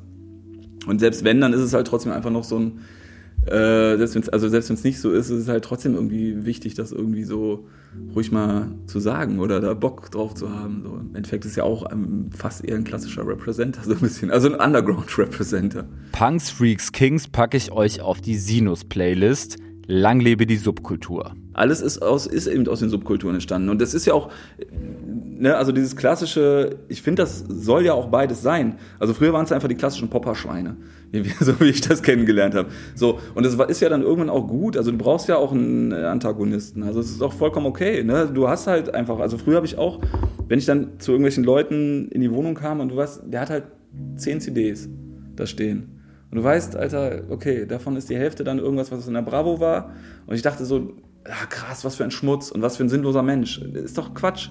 Ne? Es gibt ja auch Leute, es muss ja auch Leute geben, denen das nicht so wichtig ist und die auch ein bisschen mainstreamiger sind oder die sagen, okay, ist nicht mein Ding. So, ne? Oder dann, die haben vielleicht ganz andere Qualitäten, die sind andererseits vielleicht nicht so soziopathisch wie dann Menschen, die mehr künstlerischer sind oder krasser sind oder irgendwie verdrehter sind. Ne? Das sind straighte Typen, das sind Typen, die helfen jetzt 20 Mal im Umzug. Ne? Und du hilfst ihnen nur dreimal und die denken nicht drüber nach. Verstehst du? So, es gibt auch Mainstream-Menschen, die vollkommen okay sind, so. Ne? Bloß es ändert sich, also es wird halt viel extremer noch jetzt. Es wird jetzt viel extremer, es wird alles ausgeschlachtet. Ne? Wenn jemand einfach Mainstream ist, wenn einer, jeder, oder wenn jemand einfach gerne Radiomucke hört, alles cool.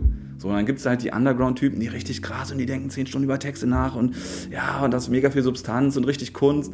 Ne? Ist ja auch cool. So, solange das koexistiert, ist es ja okay. Aber so, wenn wir wo ich das Gefühl habe, es ist jetzt so ein bisschen, dass das eine halt richtig krass gefördert wird, also die ganze Spotify-Diskussion ne, mit den Verteilungen der Kosten.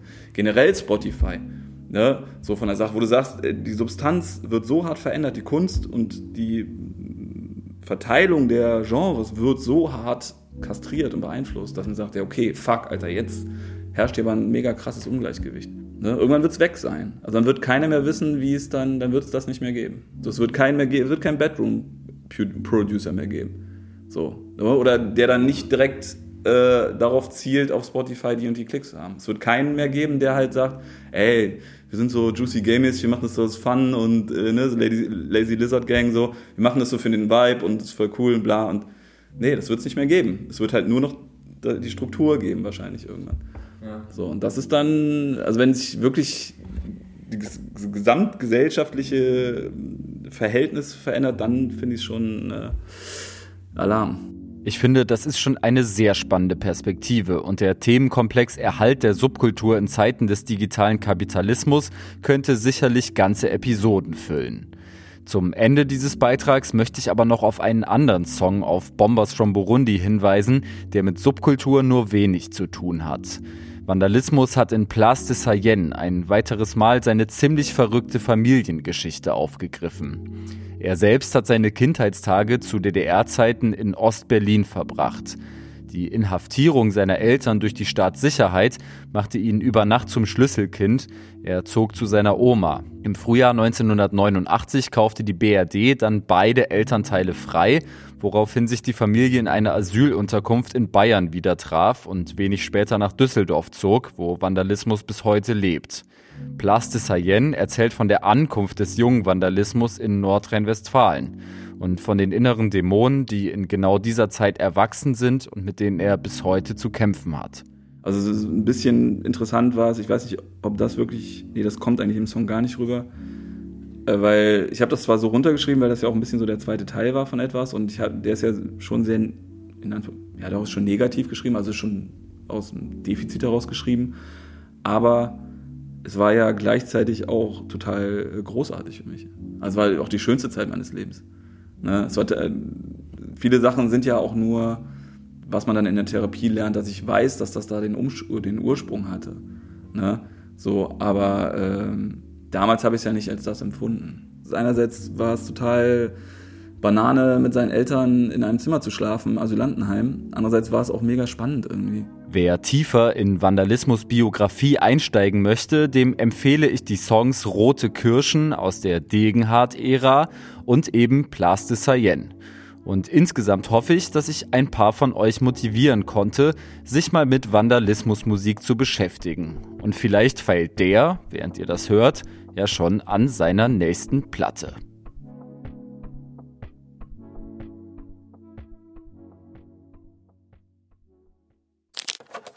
Ich geb's zu, das war jetzt schon relativ viel Input. Wir blättern ein letztes Mal um und befinden uns im hintersten Teil dieser Magazinausgabe.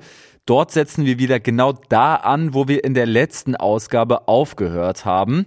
Auf den zweiteiligen Jahresrückblick mit Drangsal folgt ein zweiteiliger Jahresausblick mit Ilona Hartmann. Sie ist eine wahrhaftige Twitter-Legende, hostet gemeinsam mit Christoph Arment den Zeit-Podcast und Was machst du am Wochenende und hat 2020 ihren Debütroman Land in Sicht herausgebracht, den ich damals verschlungen und gleich mehrmals an Personen in meinem Umfeld verschenkt habe. Viel Spaß! Also ich habe Ilona Hartmann zu Gast. Es ist eine große Ehre. Herzlich willkommen bei Sinus im großen Jahresausblick 2022. Hallo Alex, vielen Dank für die Einladung. Es ist auch mir eine große Ehre. Wir haben uns überlegt, äh, so eine kleine Hotlist zusammenzustellen an Künstlern und Künstlerinnen, die im Jahr 2022 vielleicht interessant sein könnten, den großen Sprung machen könnten oder ich sag mal so, ihr Portfolio ein Stück weit erweitern oder vervollständigen könnten. Es sind durchaus auch Namen dabei von Leuten, die nur einen Song released haben bisher und eine Band, die wir würde ich jetzt mal behaupten, beide seit ein paar Jahren verfolgen und auch feiern, ist äh, Bilderbuch. Und äh, da steht tatsächlich schon ziemlich konkret eine neue Platte im Raum, soll im März erscheinen und heißt Gelb ist das Feld. Wie fandest du die äh, Single? Es sind zwei Singles jetzt, drei? Ja, es sind drei Singles, wobei man da sagen muss, also eine, eine, eine Doppelsingle kam, glaube ich, schon Anfang letzten Jahres, die ist schon so ein bisschen her bisschen präsenter ist zwischen deiner und meiner Welt, ich glaube, genau, Dezember ja. 21 erschienen. Fand ich super. War auch, also auf jeden Fall aus den drei bisher veröffentlichten Singles die, die beste, hat mir am besten gefallen und hat für mich fast schon so Bungalow-eske Ohrwurm-Vibes gehabt, muss ich sagen. Er hat mich überrascht, dass der in Anführungsstrichen nur 200.000 äh, Klicks oder Streams zählt, stand jetzt bei Spotify. Echt interessant, weil ich äh, mir geht's da voll anders. Ich bin so ein Bilderbuch Ultra bisher immer gewesen und ich fand jetzt irgendwie die Doppelsingle fand ich ganz gut. Die hat mich ganz okayisch abgeholt und die letzte war mir zu zu viel, also zu wenig von, ich weiß nicht genau, ich kann nicht den Finger drauflegen, was eigentlich da das Problem war. Aber so ganz abgeholt hat's mich irgendwie nicht. Vielleicht muss ich der Sache auch nochmal eine Chance geben und die Streams verdoppeln irgendwann, wenn es mich dann total kriegt. Aber ja, das wird auf jeden Fall schwer, meine Begeisterung von damals nochmal ähm, hochzufahren. Aber trotzdem wird natürlich das alles dann gehört, wenn es rauskommt. Und äh, ich bin positiv gestimmt, dass Bilderbuch es schaffen werden, dieses Jahr ein Frühlingsalbum rauszubringen, was uns alle in den Arsch tritt und uns wieder hoch, uns wieder hochhebt. Also ich hatte das Gefühl, dass zwischen deiner und meiner Welt diesen Vibe verkörpern möchte, auf jeden Fall. Es ist also auch für Bilderbuchverhältnisse so sehr beschwinglich irgendwie, ist mehr so ein Klangteppich und wie gesagt hat irgendwie auch Ohrwurmpotenzial. Ähm, was mir nicht bewusst war, und das ist mir wirklich jetzt erst während der Recherche aufgefallen, das ist deren siebtes Album. Die sind ja ultra lang schon am Start. Ja, Für mich war Bilderbuch ja. immer so, ja, 2017 auf der Bildfläche erschienen, gefühlt. Ja. ja weil sie wirklich erst dann mit, äh, mit Bungalow und diesem ganzen Zeug so den großen Durchbruch hatten. Ich habe die gesehen, da haben die im Vorprogramm von Anmal Kantereit gespielt. Ach krass. ja. ja. Aber ich glaube, ja, jetzt wo du es gesagt hast, flächig, ich fühle mich manchmal ein bisschen bei der neuen Single so wie aus diesem ähm, aus diesem Video, wo der Typ so rumsteht und sagt, wo ist der Mörder, wo ist Virtual Reality, wo ist also so stehe ich dann vor dieser Single und denke mir so, hä, wo ist Cyber, wo ist wo ist dieser ganze Süßstoff, den ihr sonst immer irgendwie so reingepackt habt? Auf einmal ist das so perfekt flächiger, gute Laune Pop. Habt ihr keine privaten Probleme mehr? Das fühle ich und ich glaube, dass so ein bisschen Mysteriosität verloren gegangen ist auch auf dem Weg, aber das passiert wahrscheinlich, wenn man äh, sieben Alben macht. Absolut, ja, ja, total. Also ich freue mich auch, glaube ich, immer mehr über Bands, die, wo man einfach eine, eine Entwicklung mit beobachten kann, anstatt permanent wieder so ein äh, gleiches, aber bisschen anderes Album serviert zu bekommen, einfach weil das Konzept funktioniert. Ich glaube, es ist ja auch für KünstlerInnen mega langweilig, äh, immer wieder so dasselbe Schema zu bedienen. Und insofern ähm, lass, lassen wir uns überraschen.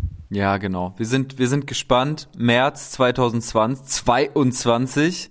Ich muss jetzt wirklich aufpassen, Umlernen. Äh, dass ich ja. nicht nicht zu oft 2021 äh, sage. Das ist mir jetzt tatsächlich auch bei dem Coverentwurf schon passiert. Würdest du 2021 gerne nochmal machen? Oh, also in vielerlei Hinsicht ja. Tatsächlich. Ich würde vor allen Dingen gerne den Sommer nochmal zurückholen mhm. und wiederholen, weil der mhm. war für mich kein Sommer und ich erinnere zu wenig, äh, um sagen zu können, dass es ein guter Sommer war. Mhm. Den Winter würde ich gerne nochmal aussparen, mhm. weil äh, das ist für mich ein langer Lockdown. Alles zwischen letztes Jahr Januar bis oh, Mitte April oder so. Mhm völlig verschwommen. Bei dir? Ja, ähnlich. Wobei doch der Sommer, der, den erinnere ich eigentlich ganz gut. Ich war zum ersten Mal seit Jahren im Urlaub. Zum ersten Mal auch in so einem Erwachsenen. Ich fahre in ein Haus in die Toskana. Urlaub. Das habe ich nicht gemacht, seit ich selbstständig bin. Und das sind wirklich jetzt einige Jahre. Und äh, das war aufregend und toll. Aber ähm, der Winter, ja, also ich erinnere genau vor einem Jahr, Januar, Februar, ganz düstere Zeit. Gerne nicht, gerne nicht nochmal. Zum mhm. Glück geht's mir jetzt dieses Jahr besser. Aber das ähm, ja, hat man irgendwie auch nicht kommen sehen. Insofern hoffe ich, dass es einfach jetzt 2022 äh, von, von mir aus anders scheiße, aber wenigstens anders wird. Ja. Anders allein insofern die ganz schlechte Brücke, dass natürlich äh, ein Bilderbuchalbum kommt und dass Edna ja. hoffentlich äh, auch kommen mit einem vielleicht etwas umfangreicheren Release als äh, als bisher. Duo aus Dresden, das hat mich komplett geschockt, als ich rausgefunden habe, dass die aus Dresden kommen. Für mich war das so internationaler Flavor. Äh, seit wann weißt du, dass die aus Sachsen äh, kommen und wie hast du zu Edna gefunden? Ich glaube, die sind mir über den Weg gelaufen 2018 oder so, als da die ersten ein, zwei Sachen rauskamen. Die waren ja, glaube ich, auch mal beim Preis für Popkultur schon nominiert, dann damals. Und es war einfach musikalisch sehr, sehr gut und sehr, sehr anders. Und dass die aus Dresden sind, weiß ich tatsächlich auch schon ein bisschen länger, wobei beide, glaube ich, nicht gebürtig von dort sind. Also die sind dahin mhm. gezogen zum Studieren. Die haben beide Gesang oder Schlagzeug oder auf jeden Fall klassische, äh, klassische Musikausbildung da gemacht. Und seitdem habe ich die eigentlich auf dem Schirm, mal mehr, mal weniger. Und jetzt für das äh, neue Album, da habe ich richtig, richtig großen Bock drauf. Ich hatte das Glück und das Privileg, das ist ja so eines der äh, schönen Dinge an unserem Beruf, dass man manchmal so den geheimen, wertvollen Vorablink zum Hören bekommt. Und da freue ich mich wahnsinnig drauf und das ist auch ein sehr gutes Frühlingsalbum. Das heißt Push Live und das kommt am 25.03. raus. Und äh, es pusht dermaßen live. Also da sind ein paar wirklich stabile Banger drauf und es ist da, wo Edna so bisher auch immer so ein bisschen, ja, so ein bisschen düster oder ja, mystisch irgendwie waren und natürlich auch so diese ganzen Klangteppiche meisterlich aufgebaut haben, passiert das jetzt alles auch noch irgendwie. Also die haben auf jeden Fall ihren Stil behalten auf eine Art, aber irgendwie ist da eine neue, neue Poppigkeit und neue Farbe, neue Lebendigkeit drin in dem Sound. Und das macht mir große Freude und große Hoffnungen, dass das ähm, für dieses Jahr auch ein bisschen der Soundtrack wird dann hast du auf jeden Fall deutlich mehr Einblick als ich bisher. Also ich habe die viel, viel später kennengelernt irgendwie. Ich bin mir gar nicht mehr sicher. Ich glaube über diesen Solomon-Song, dieses Feature ah, stimmt. Tuk Tuk. Ja ging letztes Jahr erkrankt durch die Decke. Da ja. gab es auch einen Gastpart auf dem Materia-Album, allerdings auf Deutsch. Jetzt würde mich interessieren, ob, äh, wenn du es denn schon verraten darfst, ähm, ob es deutsche Parts gibt auf dem neuen Album oder ob das alles englischsprachig gehalten ist. Also ist, glaube ich, international durchaus konkurrenzfähig ähm, und dementsprechend würde mich jetzt überraschen, wenn ich da deutsche Parts überhört hätte. Ja, steht den finde ich auch besser und es hat wie gesagt eh einen sehr internationalen Charme für mich Absolut. immer gehabt, bis ich dann ja. wie gesagt erfahren habe, dass sie aus Dresden kommen. Also ganz krasser Auftritt auf dem Reeperbahn Festival auf so einer Eröffnungsveranstaltung auf einer sehr großen Bühne und ich dachte mir da schon, boah, was für eine Live-Energie. Da haben sie auch Tuk Tuk äh, performt. Und danach wurde mir erst gesagt, ja, irgendwie hat sie oder er hat sich Arm gebrochen und deswegen ist es eigentlich nur so das Ersatzprogramm. Also die haben eigentlich nur zusammen aufgelegt und so eine Choreo getanzt. Die spielen wohl sonst mit, glaube auch mit Drums live und so, ne? Die sind auf jeden Fall krass, auch immer geile Videos, geiles Bühnenbild, geile Kostüme, so. Was ist nicht geil an denen? Also mir fällt nichts ein. Style. Wie Sam Vance Law. auch er, ja. Unser Indie-Boy. Ja, da ist zu erwarten, dass dieses Jahr ein Album kommt. Und da freue ich mich auch drauf. Da war, nachdem der so aufploppte, relativ lang Pause, würde ich behaupten. Also 2018 war viel die Rede von Sam Vance Law.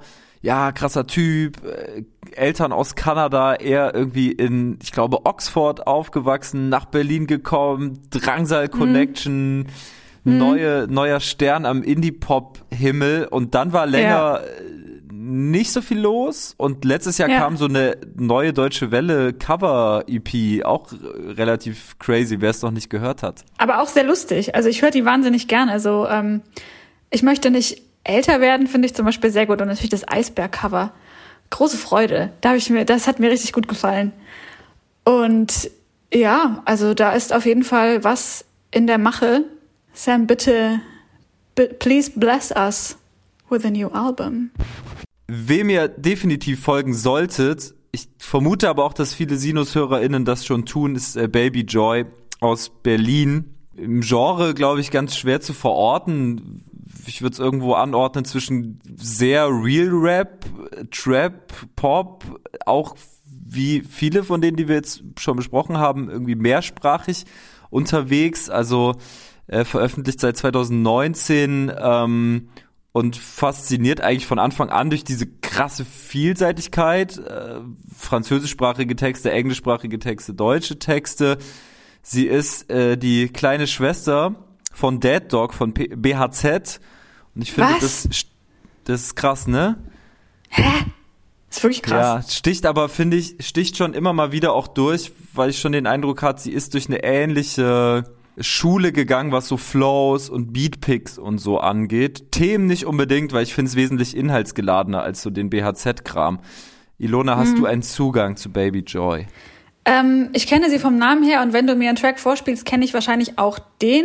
Also ich höre relativ viele so äh, Rap, neue irgendwas Playlists, um da nicht so komplett den Anschluss zu verlieren. Das ist jetzt nicht so meine intuitiv meine meine Musikrichtung, mit der ich äh, viel Zeit verbringe, aber ich interessiere mich dafür.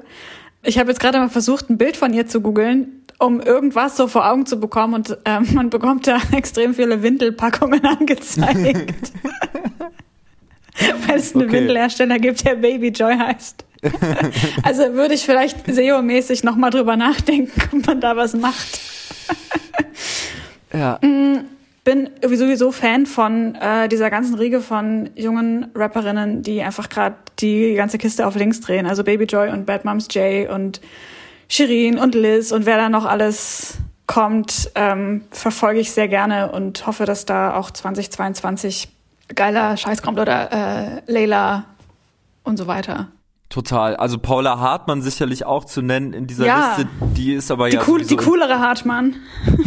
Die andere Hartmann, die andere Hartmann auch auf dem Sinus-Cover, von der habt ihr wahrscheinlich schon gehört, wenn ihr uns jetzt zuhört, weil ähm, genau, die habe ich, die habe ich zum Interview getroffen und die hätte ich jetzt hier sonst auch noch mal vorgestellt, aber es macht wahrscheinlich keinen Sinn, das doppelt zu zu machen. Dann gibt es eine, eine Künstlerin, die du mir empfohlen hast, die ich mir dann auch angehört habe. Oh ja. Ich hoffe, ich spreche das jetzt richtig aus. Nilüfer Janja. Ich, ich glaube, das ist korrekt. Ja. Also, äh, du hast mir ganz speziell einen Song ähm, empfohlen. Erzähl doch mal. Ich glaube, das ist auch die aktuelle Single, ne? Genau, ich habe dich äh, dir empfohlen oder dich ähm, genötigt dazu, Stabilize dir anzuhören, weil ich das so einen ultimativen Banger finde. Es ist ein richtiger Indie-Hit, der, finde ich, viel zu wenig Hype bekommen hat. Und mir ist, ich habe nochmal drüber nachgedacht, wie ich auf äh, Nilüfer Janja gestoßen bin. Und zwar war das, glaube ich, auf dem Immergut 2019 oder 18. Ich weiß es ehrlich gesagt nicht mehr ganz genau. Jedenfalls spielte sie da. Und ich habe den Namen gelesen und ich dachte, klingt interessant, aber kenne ich nicht. Ich gehe lieber zu Bilderbuch. Also ich bin auf Festivals auch so eine faule Sau, wo ich einfach mir nichts Neues angucke, sondern ich will nur sehen, was ich schon kenne und hören, was ich schon mal gehört habe. Und ich glaube, eine Woche später habe ich mir dann ihre Musik wirklich angehört, als ich dann schon längst wieder zu Hause war und habe mich so geärgert, weil ich so geil fand. Also ihre EP von damals oder ich weiß gar nicht, ob es da schon ein Album gibt. Aber auf alles Fälle, also alle Sachen von so 2018, 2019 fand ich hammermäßig. Äh, voll der Dieter Bohlen-Begriff, hammermäßig. Äh, fand ich jedenfalls geil und ähm, jetzt hat es eine Weile gedauert, bis da mal wieder was Neues um die Kurve kam und ähm, das hat mich sofort extrem umgehauen und ich finde sie mega spannend und ich finde, sie macht eine richtig geile Mischung aus geil produziertem Pop, aber irgendwie immer mit einem Indie-Vibe, der mir, der mir nie zu glatt ist, sondern der mich immer wieder auch ein bisschen überrascht oder die hat so ganz eigene Ideen manchmal und die finde ich so geil, geil kantig irgendwie auf eine Art und ja, ich glaube, ich glaube, das wird sehr gut. Mindestens sehr gut. Safe. Also ich fand's jetzt auch richtig krass. Irgendwie, wie du sagst, kantig, sehr kühl gehalten alles. Äh, Ich glaube, glaube, es hat sogar, also Coolness ist wahrscheinlich das, das falsche Wort dafür, aber so eine, so eine Abgekühltheit, die mhm. ganz, ganz viele gerade äh, im Soundbild eigentlich haben wollen.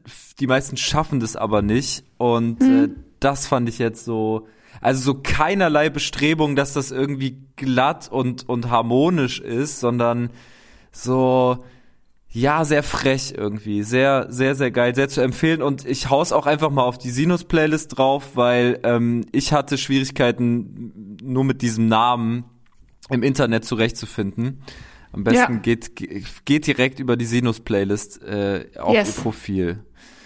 So, dann haben wir natürlich die Bolo Boys. Das ist jetzt mehr so ein Dachverband, würde ich sagen. Ähm, da fällt es mir jetzt ganz schwer, irgendwie so, so einzelne Künstler ähm, hervorzuheben, weil ich noch gar nicht so richtig weiß, was, was 22 bei denen passieren wird. Fest steht halt, dass der Release-Wahnsinn weitergehen wird. Ähm, ja, also viele werden die Bolo Boys kennen, noch mehr Leute werden mit Sicherheit Mako kennen der sich so ein bisschen zum, zum Gesicht dieser Gang gemausert hat in den letzten beiden Jahren, würde ich sagen. Und ich vermute tatsächlich, dass äh, einige Leute in 2022 aus seinem Schatten so ein Stück weit raustreten werden. Marco vielleicht so ein bisschen einen ruhigeren machen wird. Und gerade so To Broke for Fiji habe ich so den Eindruck, ist gerade so voll upcoming und kann sich vielleicht dieses Jahr so auf dieses Mako-Level hochschrauben.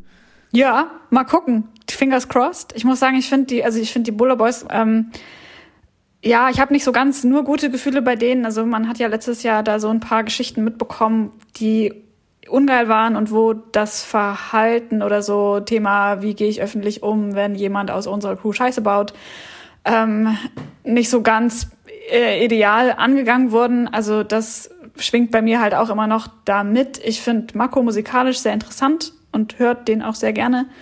Find aber dieses, also dieses Release-Game, was da äh, in diesem, in, also generell wahrscheinlich auf einem Rap gefahren wird, finde ich absolut, das finde ich endkrank. Also wie machen die das denn? Wie, wie viel kann man releasen? Das finde ich schon ähm, wild. Und natürlich ist dann auch so die Frage, also da geht es dann irgendwie, glaube ich, correct me if I'm wrong, mehr um mehr anstatt jetzt eine Sache qualitativ komplett auszufrickeln. Aber ich finde dafür, wie viel die releasen, ist relativ wenig Ausschuss dabei. Muss man irgendwie auch mal sagen. Absolut. Also gerade bei Mako finde ich, der hat ja auch wirklich, ich würde sagen, wirklich vier so Songs des Jahres allein veröffentlicht letztes Jahr.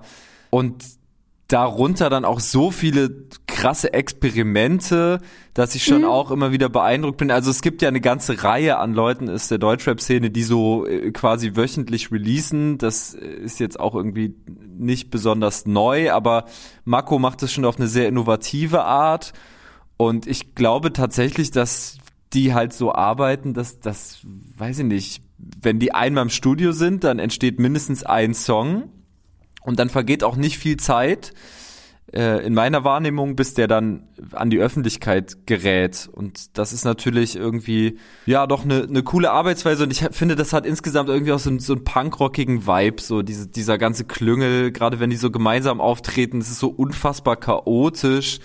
Das entfacht schon eine geile Energie und die fehlte mir auch längere Zeit im, im Deutschrap-Kosmos so. Ja, ach, auf eine Art kann ich das auch total verstehen. Also, dass man irgendwie versucht, einfach alle Arbeit, die man macht, auch einfach direkt zu veröffentlichen und nicht für die Schublade zu produzieren. Also das ist ja auch was, was ich in der Literatur irgendwie versuche, da malen einfach die Mühlen so langsam, dass man da dann trotzdem noch mal zwei Jahre warten muss, bis da irgendwas passiert. Aber so prinzipiell ist das, glaube ich, eine schlaue und auch ganz gesunde Arbeitsweise, dass man sagt, wir machen jetzt eine Sache und dann kommt die raus und wenn die nicht so geil ist, machen wir das nächste. Genau, und dann ist natürlich auch eine gewisse Ellie Preis äh, immer sichtbarer geworden im Umfeld der Bolo Boys, äh, speziell dann wahrscheinlich über das Mako-Feature. Für viele dann irgendwie wahrnehmbar, dass es da eine gewisse Connection gibt. Äh, die ist auch eigentlich schon seit 2018 unterwegs und released Tracks krasses Gesangstalent. Ich finde, das fällt manchmal ein bisschen hinten runter, wenn man sie so in diese Rapper-Kreise äh, einkategorisiert. Anfangs auch auf Englisch geschrieben, inzwischen auf Deutsch unterwegs.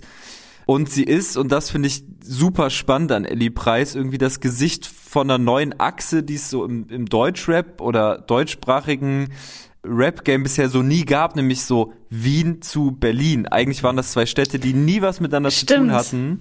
Und sie ja. connectet das so, so, so ganz ähm, spielerisch, würde ich sagen. Es ist kein Image. Ja. Ich glaube, die nimmt einfach wirklich in beiden Städten auf. Und äh, hat so einen ähnlichen Fick auf alles Film wie, wie die Bolo Boys, den ich ihr komplett abnehme und da bin ich sehr gespannt, was 2022 äh, passiert. Ja, finde ich auch gut. Ich finde, äh, wie du gesagt hast, die hat eigentlich eine total markante, schöne Stimme, die bei so Rap-Flows dann manchmal gar nicht so richtig zur Geltung kommt, aber wer weiß, vielleicht, vielleicht ist das jetzt auch einfach gerade gar nicht so wichtig, sondern jetzt macht sie erstmal ihr Ding und so, das wird schon, also schief, viel schief gehen kann nicht, glaube ich, bei ihr. Okay, das war jetzt äh, der erste Teil unserer Liste. Ich würde es aber gerne noch fortsetzen in der nächsten Episode Sinus, weil tatsächlich noch ein paar Namen draufstehen, wir das hier aber auch nicht so krass in die Länge ziehen wollen. Ähm, ich werde auf jeden Fall so ein paar Picks mit auf die Playlist hauen und bedanke mich schon mal bei Ilona. Freue mich auf Part 2 des Jahresausblicks, die Hotlist 2022 bei Sinus. Dankeschön, bis nächste Woche. Ah, nächste Woche könnte knapp werden. Jedenfalls sind wir am Ende der Episode angekommen. Sollte euch diese Folge gefallen haben, freue ich mich natürlich wie immer über Abonnements, Bewertungen und Glockenaktivierungen. Erzählt euren Freundinnen von Sinus, blättert gerne auch in älteren Ausgaben und folgt der Sinus-Playlist, Sinus, die Playlist zum Podcast, auf Spotify oder Deezer. An dieser Stelle übrigens Danke an den Menschen, der die Sinus-Playlist dort angelegt hat. Ich habe mich sehr darüber gefreut. Wenn ihr Anregungen oder Feedback habt, schreibt mir gerne auf Instagram oder Twitter. Dort heiße ich Alex Barbian. Zum Schluss möchte ich mich bei den Leuten bedanken, ohne die Sinus in seiner jetzigen Form gar nicht möglich wäre. Das Sounddesign hat Josie Miller gemacht. Das Coverlayout und das Sinus-Logo stammen von Coco Meurer. Den Intro-Jingle hat Vivian Perkovic eingesprochen. Das Sinus-Coverfoto hat Greta Baumann gemacht. Und wie immer haben mich Check Your Head supportet. Ein fettes Dankeschön gilt natürlich ebenfalls allen GästInnen dieser Folge. Ilona Hartmann, Flo Heiler, Tokotronic, Vandalismus, Paula Hartmann, Ilge Nur und Paul Pötsch. Mein Name ist Alex Barbian. Wir hören uns wieder in Episode 9. Macht's gut und bleibt gesund.